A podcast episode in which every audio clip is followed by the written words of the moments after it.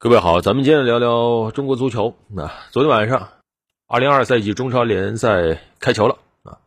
呃，应该来说啊，作为一个国家的足球顶级联赛，它开球呢多少是个好事儿啊。但是呢，今天还是想说一说啊，现在中国足球真的是很困难啊。首先，联赛就很困难啊。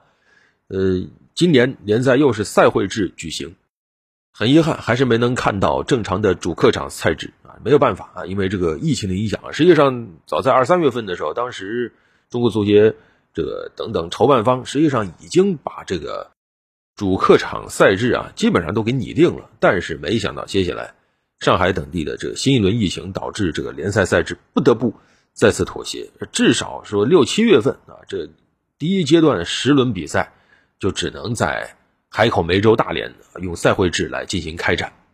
很可惜的，因为。本来今年中超其实是可以用比较完整的时间来进行的，因为今年也没有什么为世界杯备战呢这个事情了，因为国家队很早就已经出局了嘛。但没想到这一下子又耽误挺多时间的，而且呢本来时间很宽裕，结果呢现在因为你看这已经六月份了，然后呢联赛又得在十一月下旬世界杯开战前结束啊，然后今年中超又扩军到十八支队伍了，所以赛程一下子变得很紧张。这一紧张呢。肯定对比赛质量会有影响。为什么？因为很多球队都会面临这种所谓的三四天就要打场比赛的这种魔鬼赛程。这种情况下，你说这些球员的竞技状态怎么保证啊？整个联赛今年肯定不太好看。而联赛本身又是一个国家足球水平的根基啊。那现在国足的水平，对吧？大家也都清楚。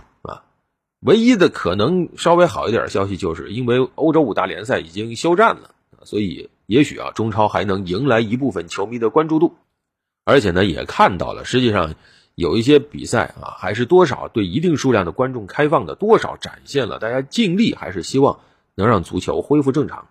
但即使这样，别忘了还有一点，就是这些俱乐部又有几家能拍着胸脯说我整个联赛能踢完的？我看很够呛，因为实际上在上赛季完了之后到现在，整个中超各个球队其实。都是在围绕两个字在进行，就是求生。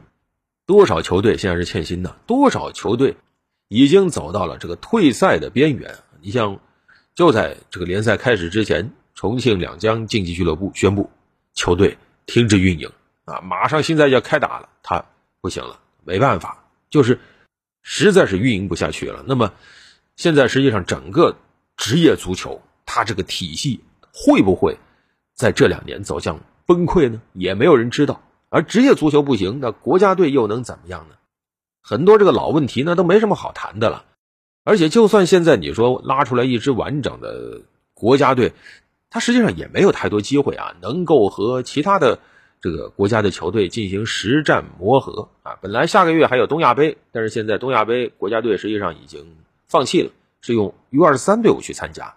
但实际上，U 二三本来是希望积累经验去备战亚运会，但亚运会现在也不知道什么时候了，所以整个啊，今年国家队是没有正式大赛可以参加了啊。那这样的一个水平，你说明后两年还有什么可以期待的？够呛。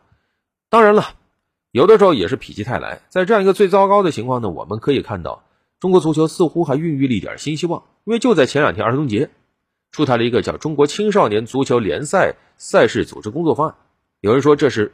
送给全中国足球少年的一个最好的儿童节礼物，因为这代表什么呢？就是当职业联赛不行的时候，实际上面向全体青少年的我国最高规格的足球联赛正式落地了，啊，是很多人期待的这种体教融合的一次突破。为什么呢？它没有各种所谓的球员、球队的这种限制，甭管你是什么，啊，你是学校的代表队，你是体校的代表队。哎，你是职业俱乐部的青训的梯队，甚至你是社会的某某足球的青训机构，英雄不问出身，哎，你都可以带着孩子来参加。要知道，之前实际上为什么大家总说孩子们的这个足球联赛不好看呢，或者不好踢呢？是因为他校园是一个体系，然后足协青训又是另外一个体系，大家都是一样大，但是呢彼此之间不搭嘎，没办法沟通起来。那么这回实际上就是按年龄，小学、初中、高中、大学分四个部分啊，男女十八个组别。打到全国总决赛，这实际上就像什么？就是不同的孩子，你都可以像当年那个日本动画片《足球小将》一样啊，篮球是灌篮高手一样，对吧？就是你自己在同年龄段跟你的同年龄的孩子去拼搏，一直杀到全国大赛。你想想，这中间会有多少让孩子激动的故事？而且仅仅只是比赛吗？不是，他实际上呢，这回还提到了要在比赛中去扩充我国的青少年球员的数据库，为各级国家队的人选来奠定基础啊！以前不都是很羡慕人家的这个青少年球员的这个呃注册人数很多吗？那那通过我们这样，哎，全国各级的这种比赛，把孩子热情调动起来，那么我们的这个基础也会逐渐逐渐的牢靠起来，而且本月啊一些组别的赛事就会。开始报名了。如果说啊，这个体系能运转顺利的话啊，那么也许未来能为中国积累相当有效的这种足球人口啊，能够保证孩子们既享受快乐足球，同时也不脱离家庭，不脱离学校，真正让那些就是我喜欢足球，但是我不是把足球当做职业目标的孩子，给他们一个踢球、参加比赛的机会。但是呢，呃，也要说这个。防就要防在各级学校、各级训练机构为了参赛而参赛，就千万别把它又搞成了就是只看比赛胜负，不看孩子身心健康了。千万不要把胜负看得太重，这是一定一定要杜绝的啊！就怕这个，如果这样的话，那这个金就唱歪了。当然了，这只是青少年联赛，光靠这个肯定没有办法让我们的足球得到立竿见影的提升。